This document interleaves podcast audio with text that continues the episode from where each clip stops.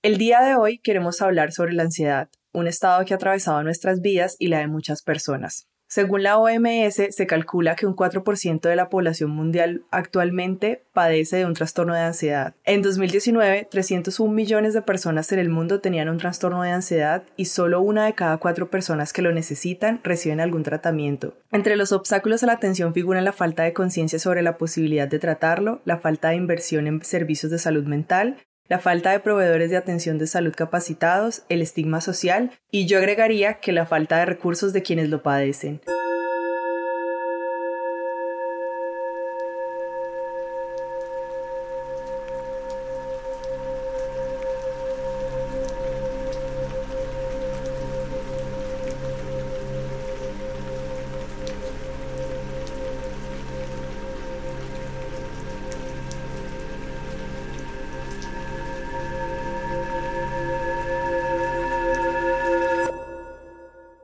Bienvenidas a este nuevo episodio de Espejos y Retratos. El día de hoy traigo una invitada muy especial, una amiga muy querida.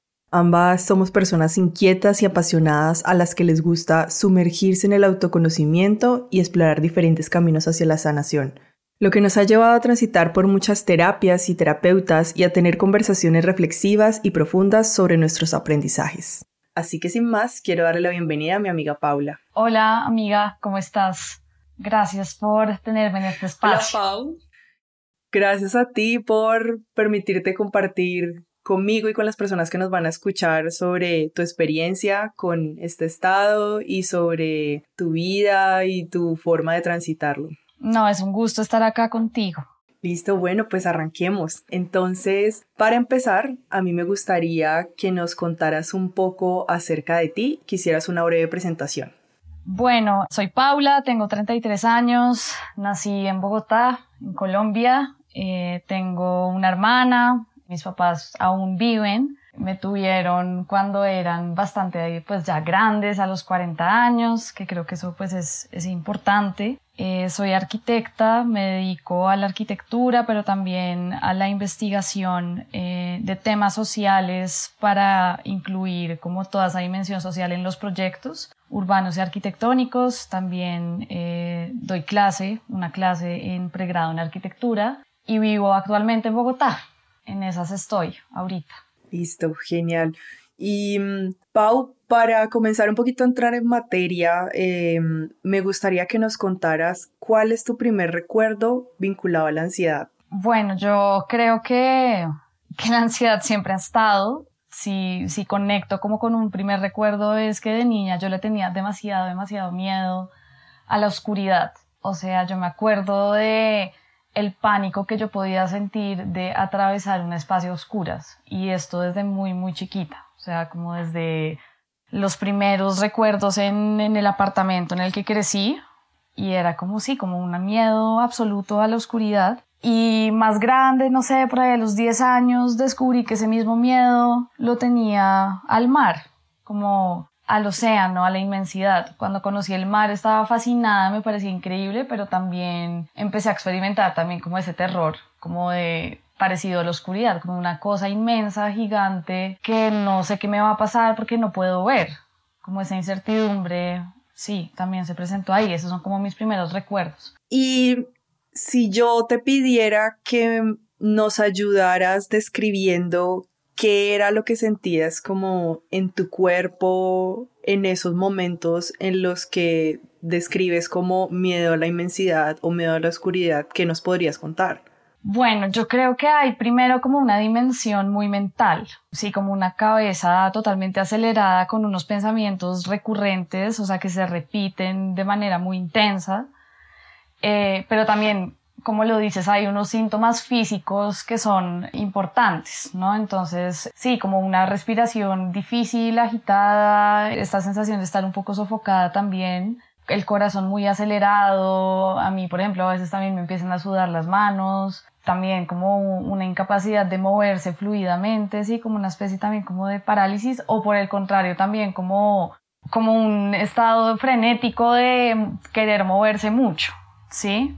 O sea, eso es cuando, cuando conecto con estos primeros eh, síntomas, eh, perdón, estos primeros recuerdos, esos serían como los síntomas. ya de adulta he experimentado otros. Y mentalmente, ¿cuál eran como el tipo de pensamientos que te atravesaban?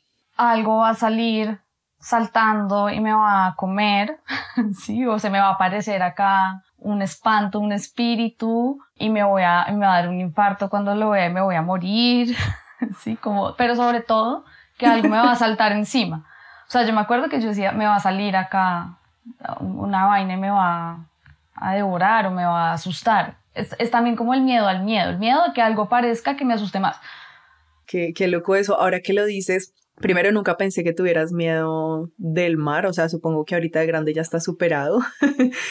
Pero, o bueno, no lo sé, porque la última vez que estuvimos juntos, juntas en el mar, pienso mucho que en algún punto ambas sentimos demasiado pánico por no saber qué había debajo de nuestros, de nuestros pies y qué tanta información había, qué tanto espacio había, si había muchos seres o qué. Y entramos tanto en pánico que tuvimos que volver a, a la orilla y creo que yo comparto también ese mismo miedo contigo desde mi infancia, ¿no? Me impresiona demasiado la inmensidad del mar y el no saber qué hay más allá. Yo creo que está más o menos superado yo tuve un momento de como, sí, importante en el que a las patadas se me quitó el miedo al mar porque me tocó escaparme de una mosca de arena que me estaba picando y yo no sabía qué hacer y me fui corriendo y me tuve que meter al mar. Y tuve un viaje ahí en el mar bien, bien interesante en una época de mi vida muy importante en la que viví en la costa y ahí entendí que pues algo, tuve como un momento muy importante de sentir el mar en todo mi cuerpo y una cantidad de corrientes de, sí, como toda la fuerza del mar en toda su multiplicidad y toda la corriente del mar moviéndome de un lado al otro en un mar muy, muy bravo.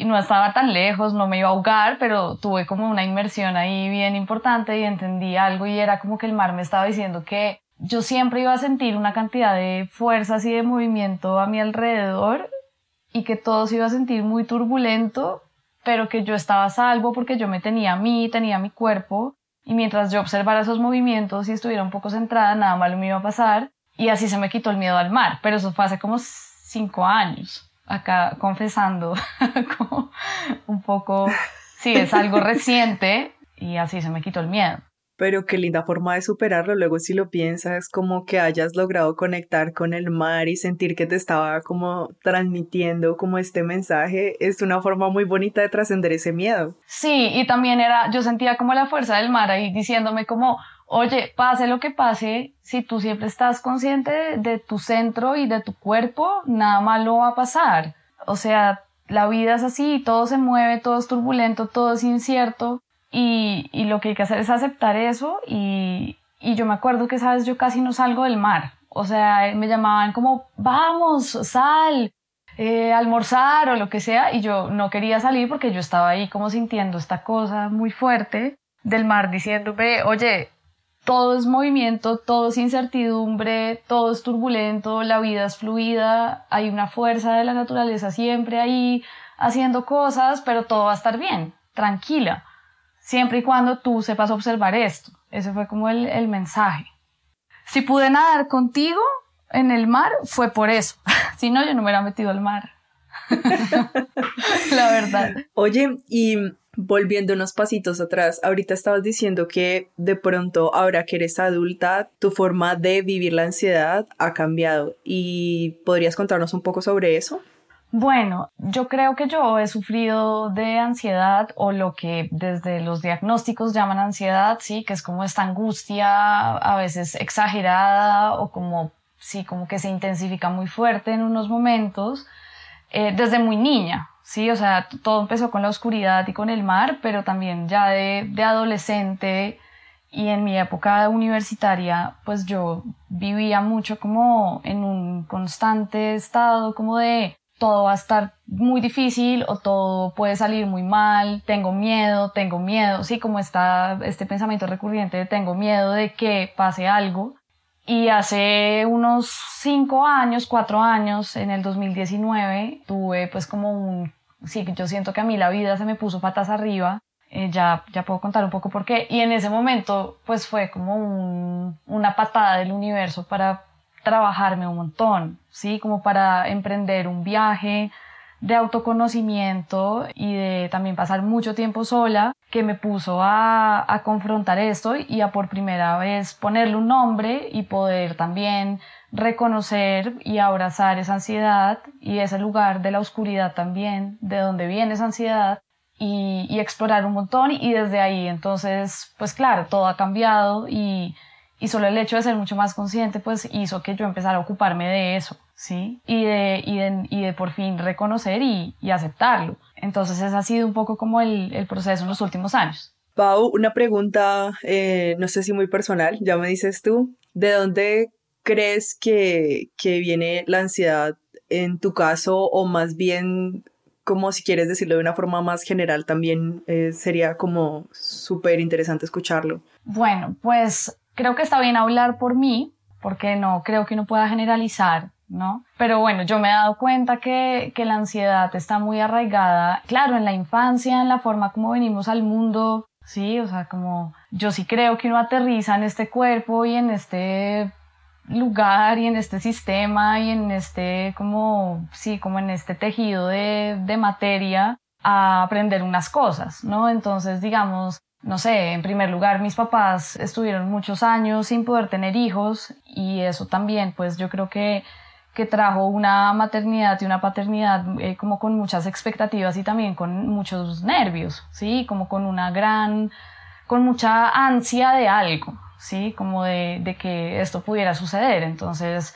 ya cuando mi hermana y yo eh, nacimos, porque somos, las dos somos bebés probeta, pues claro, mis papás ya tenían 40 años y también, sí, como muchas ganas de hacerlo muy bien, y pues también creo que mis papás han sido como grandes maestros en, en que les ha tocado atravesar pues como momentos de, de dificultad, empezando por ahí la dificultad de poder tener hijos, pero también dificultades en, en, el ámbito económico, en el ámbito laboral, y eso ha sido como un aprendizaje muy importante. Y yo creo que de niña, pues claro, todos los niños llegamos acá y empezamos a, recibir, somos muy permeables a una cantidad de cosas y yo creo que algo que a mí me ha servido mucho es, estudiar muy bien esos primeros años, como de cuál era ese ambiente de familiar en el que yo aterricé, qué miedos existían en ese momento, ¿sí? Eh, era un ambiente en el que había como una confianza plena en la vida, en la abundancia, en en, en este, sí, como en, en, esto de que el universo nos sostiene o no. Y yo creo que, pues que de pronto no sentí eso en ese inicio. Y esto sin querer culpar a mis papás, porque es que igual acá, esto, esto acá es como complicado, ¿no? Como estar aquí y aterrizar en un sistema que funciona de esta manera, pues yo creo que eso trae unos retos, ¿no? Entonces, lo primero es eso, es como qué pasó en la infancia, y digamos, en mi caso, pues eh, sí, como que tengo muy claro cuáles son como esos retos de, de la infancia. Mucho tiene que ver como con, con la sensación del hogar, también con la, la sí, como la, el bienestar en términos económicos, también los contrastes, por ejemplo. Yo siento que eh, sentirse como muy sostenido emocionalmente en esos primeros años es muy importante y de pronto pues yo creo que mis papás hicieron un gran esfuerzo, pero yo siempre me sentía a veces como un poco sola en algunos, sí, en algunas emociones y eso también genera como una disociación entre lo que yo sentía y lo que de pronto, o de pronto ese mensaje externo que es como tenemos que estar bien o no está pasando nada, no está pasando nada difícil, ¿sí? Sí, sí, no, eh, a mí me parece que mm, creo que yo, al igual que tú, muchas de mis ¿cómo decirlo? Como de mis taras en mi adultez, muchos de los, de los temas que han sido como complejos en mi adultez los he entendido a partir justamente como de información de, de mi infancia, de mi contexto, de mis papás. Y para mí es como súper importante poder entender, entender desde dónde se originan estas cosas, no porque yo quiera como anclarme y quedarme preguntando por qué me pasó esto a mí, sino porque yo creo que es súper vital poder ver estas cosas para luego justamente poder transformarlas y no quedarse ahí. Entonces me parece como súper chévere que, que, nos cuentes como desde qué lugares identificas o qué, qué fue lo que identificaste que empezó a generarte esto en tu vida.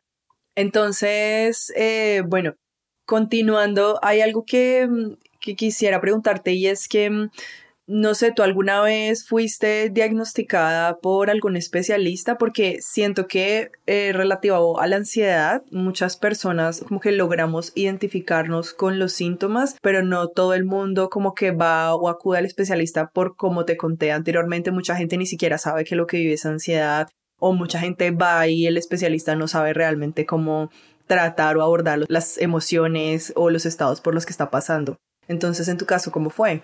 En mi caso, creo que solo, solo logré ponerle el nombre cuando tuve un ataque de pánico por primera vez. Creo que hasta ese momento nadie me había dicho, tú tienes un trastorno de ansiedad, ¿sí? A pesar de que yo había pasado por, no sé, dos o tres terapeutas. Yo empecé a hacer terapia por, no sé, la primera vez como a los 19 años y de ahí pues empecé a trabajar con distintas terapias, muchas alternativas, pero fue cuando ya tuve un estado como de, con síntomas físicos prolongados que ya fue como, uff, esto está en, esto no es como la angustia tradicional, normal, sino que ya hay una reacción distinta. Y fue ahí donde al describir esto que me había pasado, primero fue una amiga la que me lo dijo.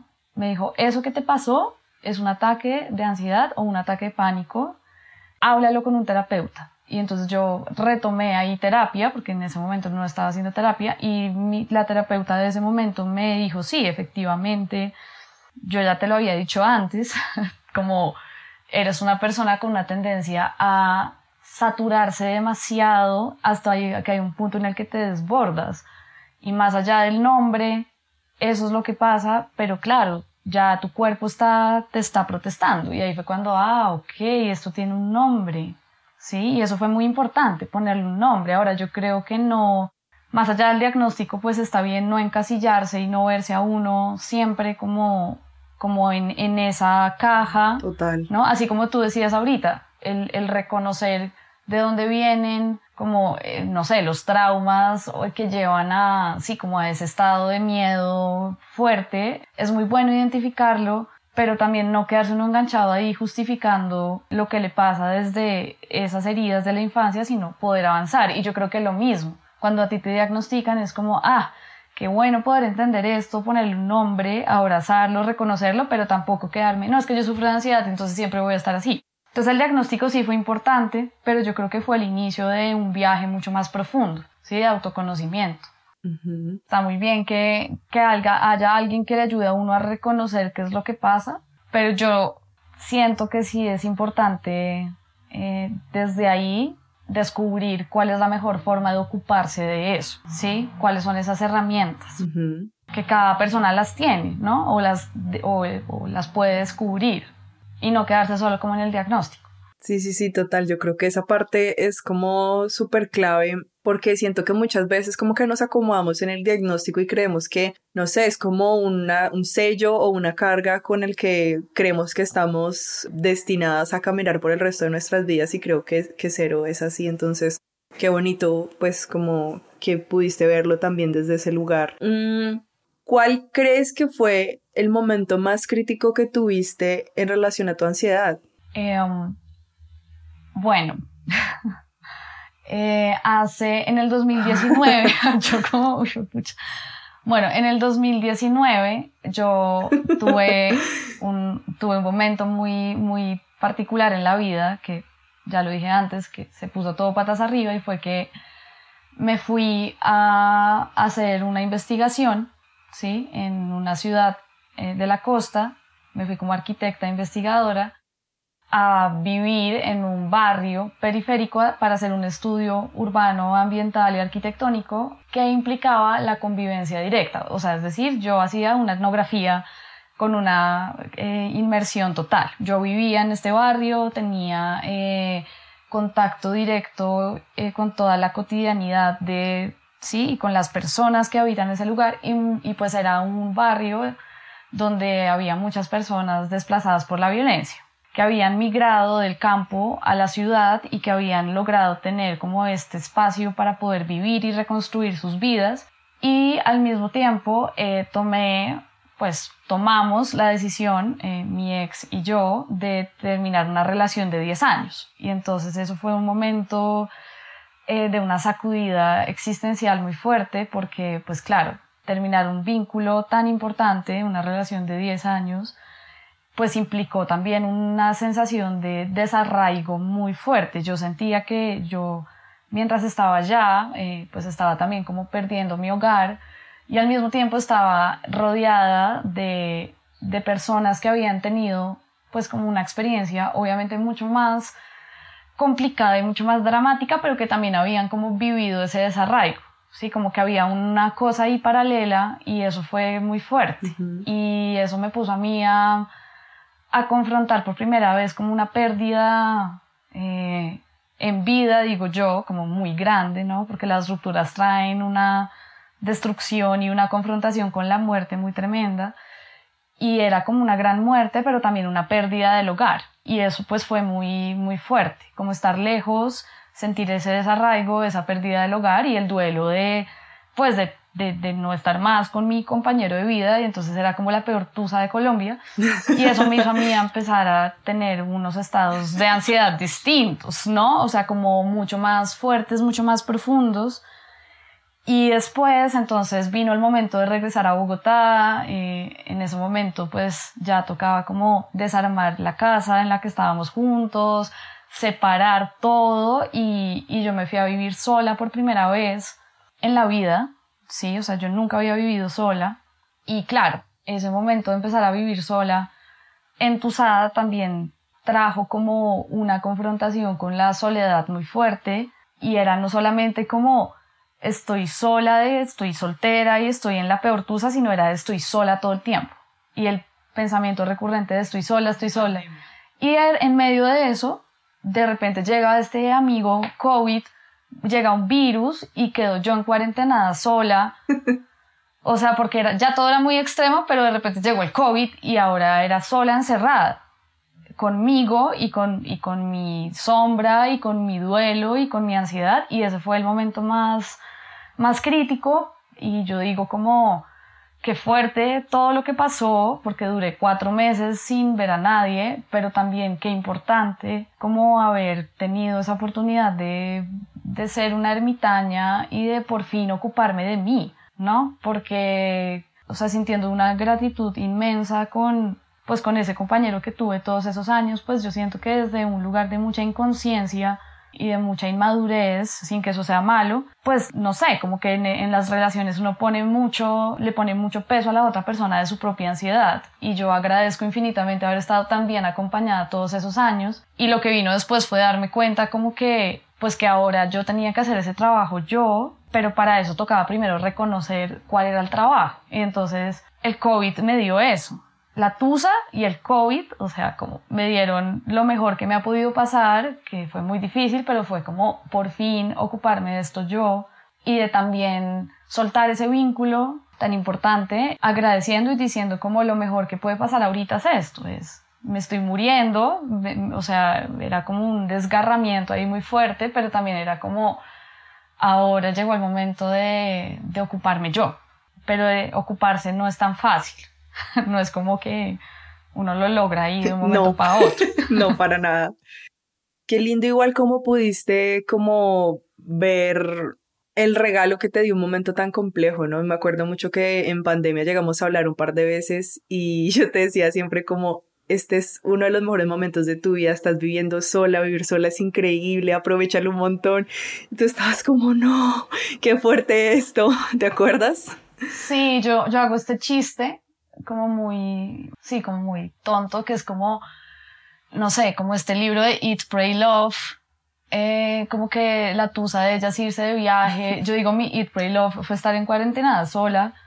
Y claro, eso fue muy, muy fuerte porque resulta que ese miedo a la oscuridad o ese miedo al mar terminaron volviéndose el miedo a estar sola y no había otra manera, o sea, no había escapatoria. De pronto en esos primeros meses como de, de, de, estar yo igual recién aterrizada en Barranquilla ocupándome de ese estudio que fue muy importante, pero después en Bogotá como aterrizada acá, igual yo lo que hacía era puro, sí, sexo, drogas y rock and roll y amigos y parche y yo trataba de, de escaparme de eso, sí, y de repente ya no podía y la inmensidad del mar, la incertidumbre, la oscuridad ahora estaban era dentro de mí y eso se volvió pues como muy fuerte. Como ahora la exploración está aquí adentro y no puedo hacer nada porque estoy totalmente inmersa en mí y no hay manera de escapar. Entonces, claro, yo decía como, esto está muy denso, porque el ya no es afuera, es acá adentro y ahora qué hago yo conmigo. Es, es bastante fuerte ese momento. Yo creo que yo viví algo muy parecido cuando migré y era que yo vivía muy en buscando formas de evadirme y cuando migré y tuve que pasar mucho tiempo sola fue cuando me di cuenta de, bueno, ahora no tengo cómo evadirme, tengo que empezar también a hacerme cargo de mí misma y fue también muy complejo, puedo entenderlo. Ven, y retomando un poco, ¿tú tienes identificadas cuáles son las cosas que te detonan tu ansiedad? Claro, eh, yo creo que hay dos temas. Eh, el primero definitivamente tiene que ver como con las relaciones, ¿sí? Y las relaciones de pareja. Por eso esa ruptura fue tan importante. Me di cuenta que, que la tusa que yo veía gigante, como la, lo, más denso en realidad era una punta de un iceberg y que el iceberg era sanar esa manera de relacionarme desde todas estas eh, experiencias también de la infancia. ¿sí? Entonces, relacionarse desde un lugar de mucha conciencia sobre esto, pues ha sido muy importante, ¿sí? Entonces, definitivamente el tema de las relaciones ha sido muy fuerte y, y también, pues en estos, ya voy para cinco años de esa ruptura, pues como que pues ha sido también muy importante encontrar lugares y relaciones que me den tranquilidad y que no me lleven a esos estados de ansiedad. ¿sí? Otro tema importante es el tema del trabajo y lo laboral y lo creativo, ¿sí? Como también me doy cuenta de que es un tema que, que me puede llevar a unos estados de ansiedad importantes. Pau, ¿y por qué crees que en lo creativo justamente?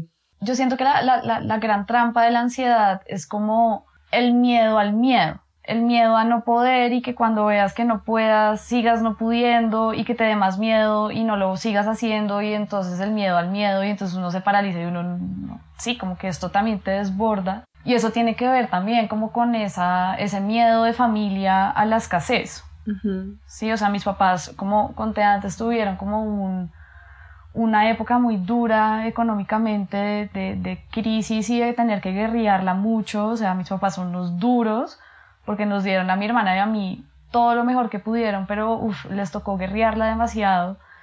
Y ese fue un ambiente de, como familiar muy difícil, ¿sí? O sea, sin culparlos, sino pues de verdad, o sea, fue como, como un ambiente de mucha tensión y de mucho miedo a la pérdida y a la, y a la pobreza y a la escasez y eso creo que me ha, me ha hecho a mí, pues me hizo a mí desarrollar desde muy chiquita como mucho, sí, muchas inseguridades frente al, al poder hacer yo las cosas y poder crear. Y, y, lo que ha sido muy lindo es que cada vez que yo me, me enfrento a estos miedos desde un lugar de mayor capacidad de atención y de conciencia, pues como que más los voy atravesando y más me voy atreviendo a más cosas y yo siento que eh, al final esos miedos y esa ansiedad me impulsan es a lanzarme siempre a lo desconocido, a la incertidumbre y a poder eh, encontrar ese lugar en el que yo me sienta pues cada vez más feliz y más cómoda con lo que estoy haciendo y hay unas ganas de crear inmensas y al final es como una, una ansiedad creativa bien observada y bien trabajada te pueden llevar a hacer cosas muy tremendas. El punto es aceptarlo. El miedo siempre va a estar Sí, el miedo siempre va a estar. Sí. El punto es cómo me llevo al miedo conmigo de parche para poder hacer las cosas que quiero hacer y cómo me permito navegar y atravesar de nuevo ese océano, sí, sabiendo que igual va a ser un compañero, ¿no? Entonces yo creo que los procesos creativos son poderosos cuando uno lo hace así. Ahí voy, no es como que ya lo esté logrando, pero pues cada vez más y eso es muy, muy chévere. No, pero es bellísimo, o sea, creo que nunca había hecho esa relación y ni había pensado que podía como transformar esa ansiedad y ese miedo que tenía a veces a la hora de crear o de compartir mis creaciones como en un motor en sí mismo, ¿no? Yo siento que donde más miedo siente uno, ahí está el trabajo que hay que hacer, ¿sí? Y eh, ese, ese, ese dicho de tía que es como, Diosito no le pone a uno las pruebas que uno no va a poder superar o algo así, o Diosito le da a uno lo que uno puede sostener. es como en serio, el universo no te pone a ti eh, unas pruebas tan grandes si tú no las vas a poder atravesar. Y eso fue algo que aprendí en ese momento de tusa pandémica y encierro en la cueva, sí, del COVID y todo eso. Es como, para mí eso fue muy increíble, fue una prueba muy grande, pero fue como, si el universo me pone esto es porque yo puedo y pude y lo atravesé y yo siento que lo mismo es con los miedos en general, sí, o sea, como donde está el miedo es precisamente donde está la posibilidad como de evolucionar. Y uno a veces le, le, pone largas, es como, ay no, eso me da miedo y lo dejas ahí y no lo haces y pasa el tiempo y sigue estando ahí y vuelve y aparece y se, se le cierran a uno posibilidades de hacer otras cosas y el miedo sigue ahí y es como, bueno, ya está bien, hagámoslo, pues tocó, ¿no? Como, pero pues por algo están. Y en ese sentido, la ansiedad es una aliada. Sí, sí, sí, total. Me encanta esa forma de verlo, no, no había hecho esa relación del todo, sí, me he dado cuenta en este último año que en mi vida justamente las cosas que más miedo me daban son las cosas que más felicidad me dan ahora, ¿sabes? Como, no sé, como hacer este proyecto que para mí era como impensable hace unos meses, eh, que me daba demasiado miedo como exponerme, hablar sobre mi proceso, mi intimidad e invitar a otras personas. Ahora es como creo que uno de los motores más grandes en mi vida y eso para mí, pues creo que no lo cambio por nada, entonces qué lindo. Y es también como recordarse, ¿no? Sí. O sea, eso que dices, como de ser capaz de uno soltar cosas que le quitan a uno tanto tiempo y tanto espacio y tanta energía y de repente superar esos miedos o irse con los miedos a este viaje, sí, el miedo te invita a irte a ese viaje de una cosa nueva. Yo creo que es recordar algo y es que estamos totalmente conectados como con una fuente de amor que nos sostiene y que nos cuida y yo creo que también estamos acá para recordar eso. Y en ese sentido, la ansiedad y el miedo son como un grito de la existencia a decir, hey, ocúpate de esto, pero también busca el espacio para poder darte lo que tú necesitas. ¿sí? Yo, yo siento que la ansiedad es como esos estados de ansiedad muy fuertes o los ataques de, de ansiedad o de pánico, para mí son como un volcán. Es como cuando ya todo grita y todo tiene que salir y es como el cuerpo gritando algo que es mucho más profundo y poner la atención a eso es lo más increíble que uno puede hacer. Y eso también implica, creo que es importante decirlo, saber poner límites. Sí, sí, totalmente. Sí, sobre los límites creo que está chévere decir que siento esto en mí y lo veo en otras personas y es que esos estados ansiosos también tienen mucho que ver con no poder poner límites, ¿sí? O con sentir que tú siempre tienes que decir que sí a todo y que no y que, y que tienes que estar totalmente disponible para las personas a tu alrededor o para, sí, como... Ya es como que mm, a todos nos sobrepasa si no ponemos un límite y si no sabemos también cómo administrar como nuestra energía y nuestra capacidad de sostener situaciones, personas, ¿sí? Sí, yo me he dado cuenta que cuando empiezo a experimentar unos estados de ansiedad que empiezan a ser no solamente los pensamientos recurrentes, sino también síntomas físicos, es porque no estoy respetando los límites que son sanos para mí.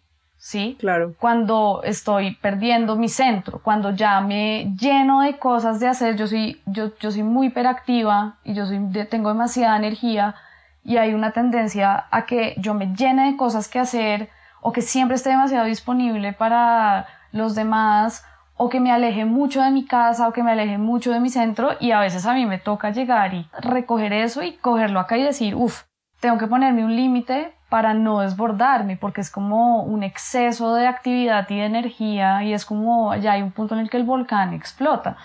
También en las relaciones, ¿sí? Saber poner límites sanos y poder tener claridad sobre hasta dónde puedo yo dar, ¿sí? Cuánta energía estoy dispuesta a dar. Y también la comunicación es muy importante. Yo me doy cuenta que cuando yo siento ansiedad, por ejemplo, en un vínculo, ¿sí? En una relación, puede ser una amistad o con mi familia o en pareja, si yo no comunico las cosas, esa vaina se empieza a acumular y acumular y también guardar ese espacio sano es poder decir las cosas a tiempo y no cargarme y llenarme demasiado de, de, una cantidad de información que no voy a poder gestionar si está ahí, acumulada. Entonces también los límites son eso, siempre guardar ese espacio sano dentro de uno y ponerle límites a la otra persona y decir hasta aquí, ¿sí? O decir no claramente, o decir esto no me parece bien.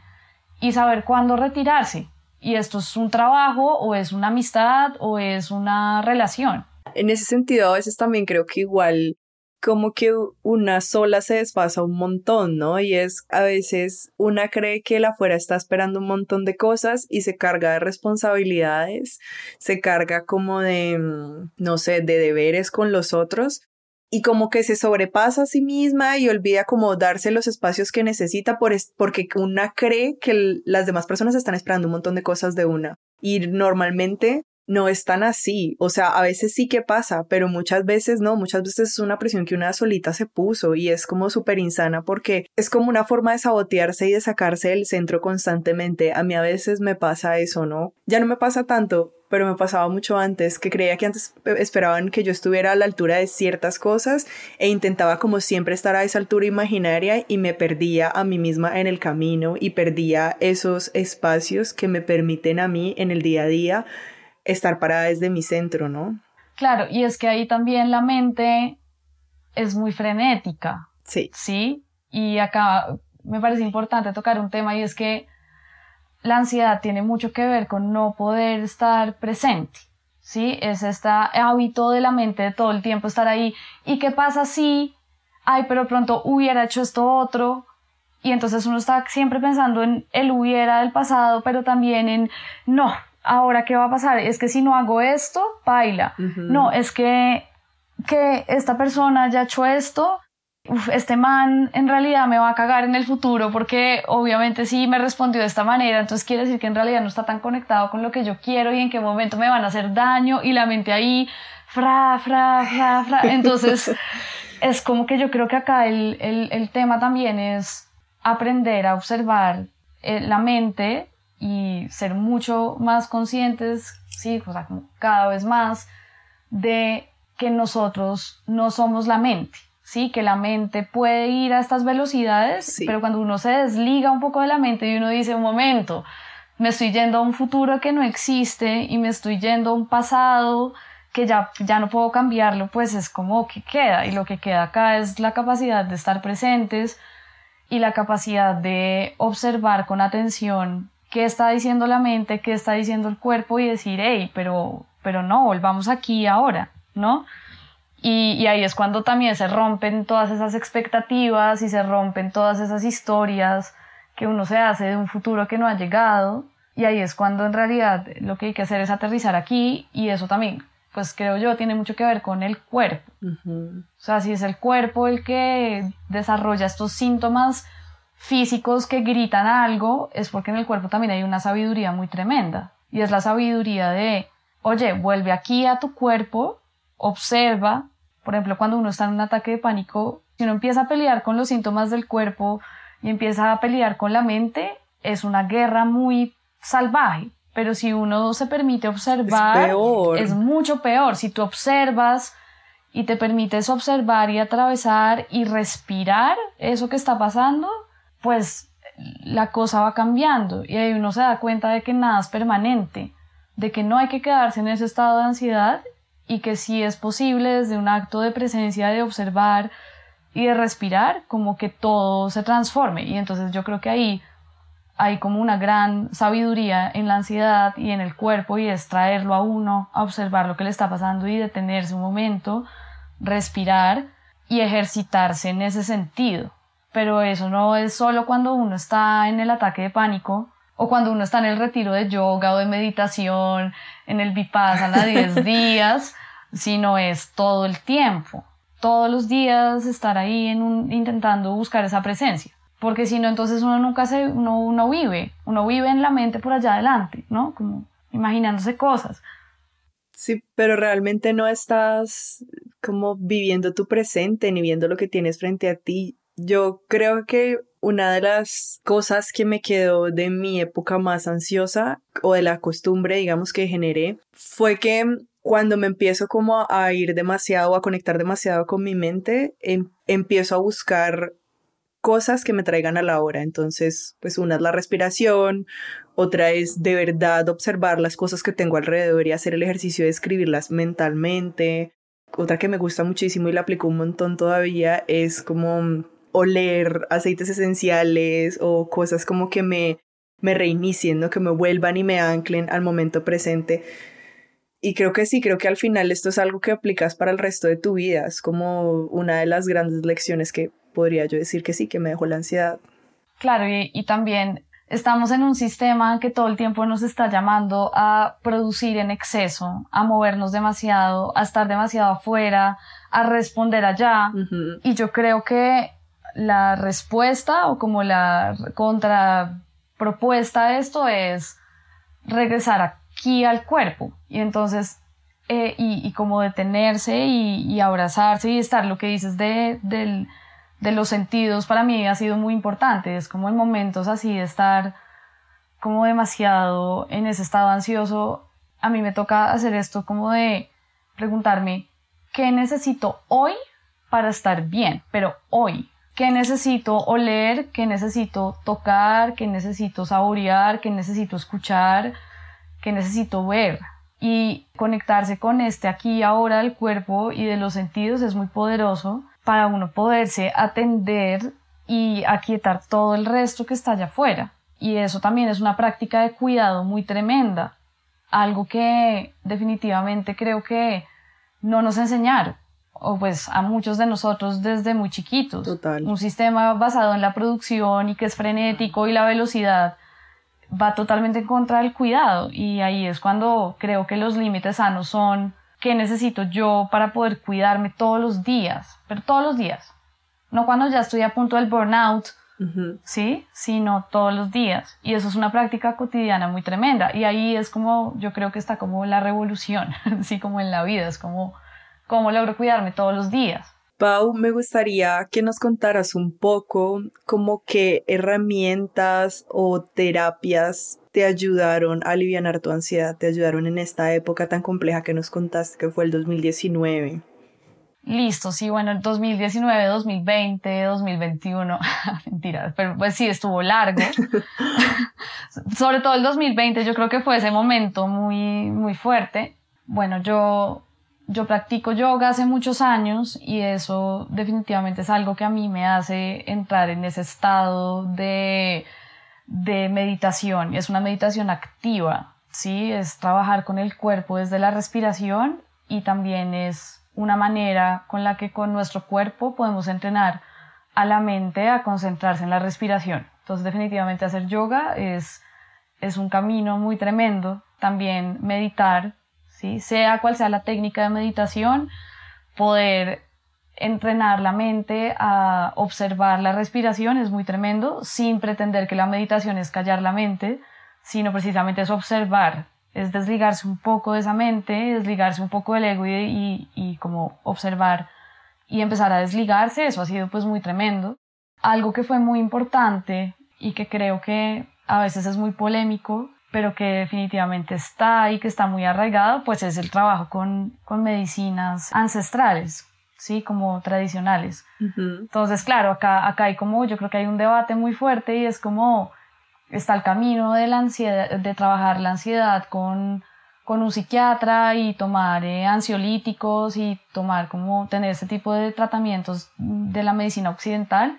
Yo creo que está bien, o sea, no, no voy en contra de eso, no lo critico, pero también hay este otro camino que es como trabajar eh, la química del cuerpo con unas medicinas de los ancestros. Entonces, digamos, eso a mí también me ayudó mucho. Hubo un momento en, en el 2000, finales del 2020, inicios 2021, que después de haber atravesado todo este momento, este año tremendo de soledad y de confrontación con la ansiedad, pues que murió mi gata y eso también fue como un duelo muy tremendo y se me dio así como la oportunidad de de, irme a un retiro y tomar ayahuasca por primera vez eh, durante una semana con un eh, hombre medicina muy responsable, muy amoroso en un espacio de muy pocas personas, eh, totalmente personalizado, con una terapia continua y la verdad eso para mí fue como una manera de navegar adentro, de limpiar, de ver esos miedos y sobre todo de aprender cuál es el camino para conectar con, con la fuente del amor, que yo creo que esa es como la sanación más tremenda, es, es cuando, sí, se da cuando uno logra reconocer como dentro de uno mismo, en ese océano interior, ¿sí? en esa oscuridad, dónde está el camino, ¿sí? hacia esa red de amor profunda que, que me sostiene. Y yo siento que medicinas como la ayahuasca, como eh, los hongos, ¿sí? bien trabajados en un espacio muy responsable, pues la verdad ayudan mucho con la ansiedad eh, y con otros temas, ¿no? Sí. Entonces esa es otra, otra forma. También, bueno, hay otros como ejercicios terapéuticos que para mí han sido muy importantes, como las constelaciones familiares. Invito a las personas que están escuchando a, que oigan tu capítulo sobre eso, sobre las constelaciones. y en general también la terapia. Tener un acompañamiento terapéutico lo recomiendo mucho. O sea, como sea que uno esté con un psiquiatra y tomando medicina, pastillas, sí, como ansiolíticos, etcétera, o sea que uno esté haciendo un camino de exploración un poco más, eh, no sé, como chamánico, etcétera, la, yo creo que la terapia siempre es muy importante.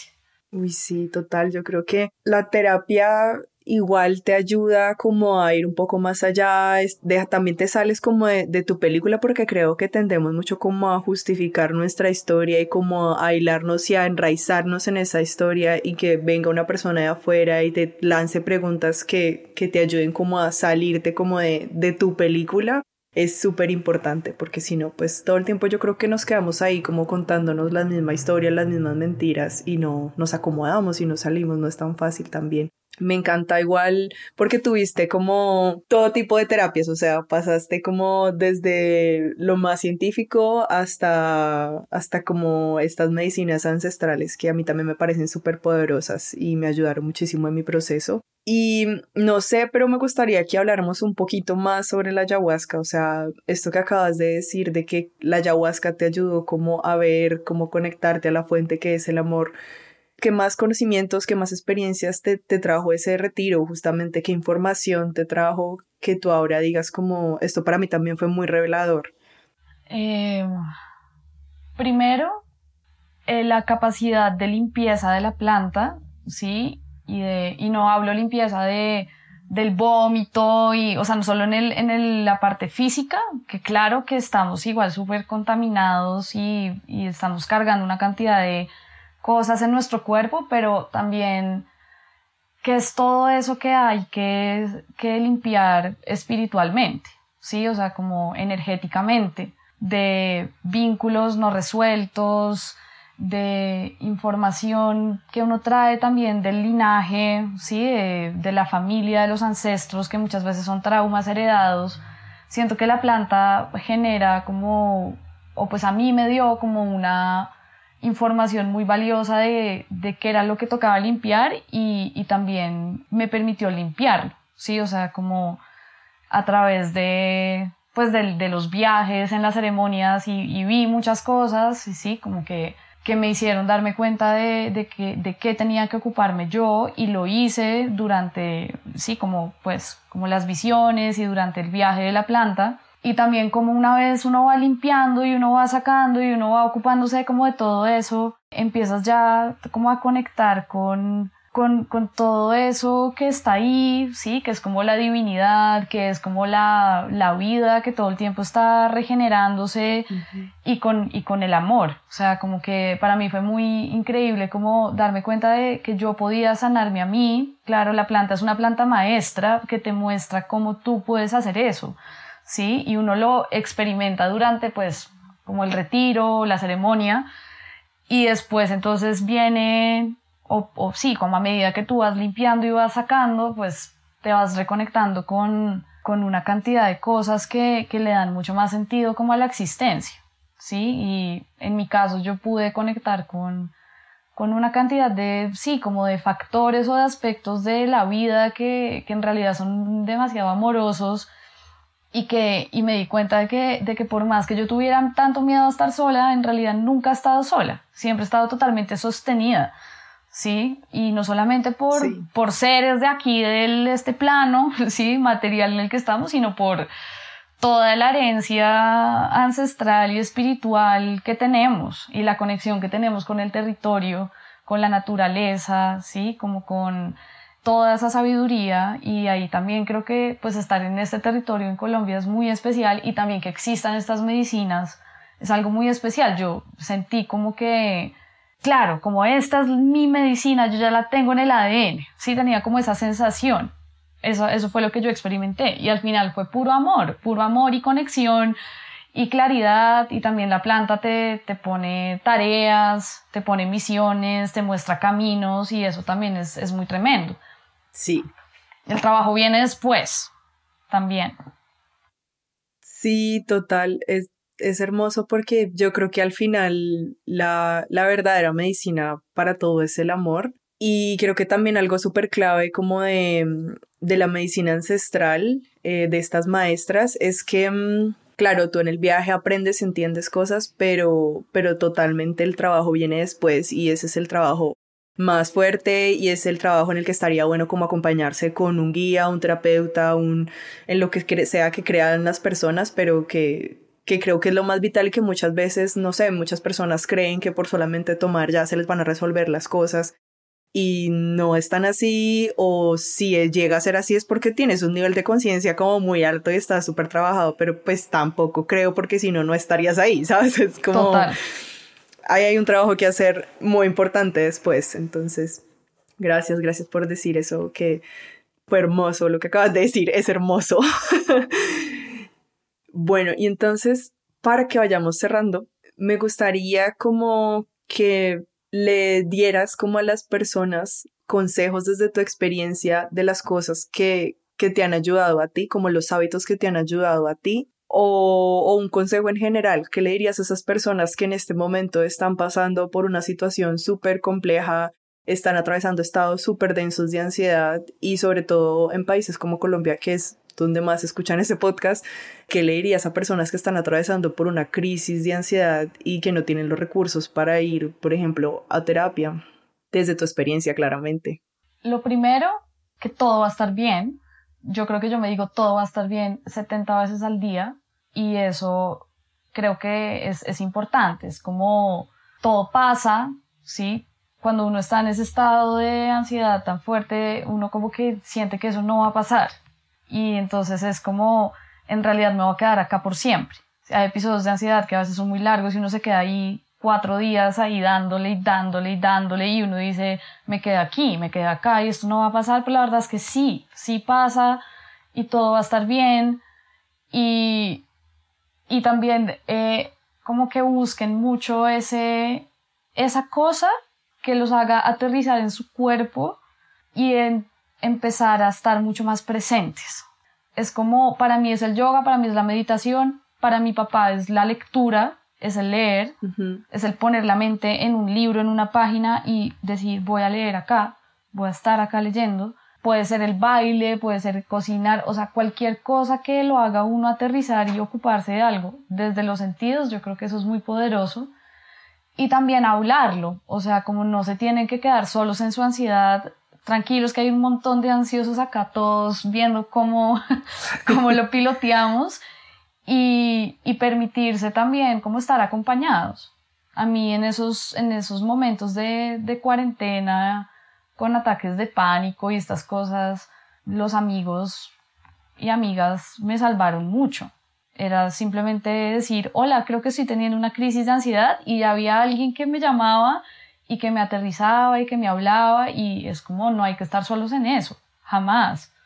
Y siempre hay amor y siempre hay personas dispuestas a estar y no solo personas, plantas, gatos, perros, sí, o sea, como siempre hay alguien que lo puede sostener y que lo puede ayudar a uno, entonces como intentar concentrarse en eso y alimentar el cuerpo, todos los sentidos de la manera más amorosa todos los días. Y decir que no, poner límites.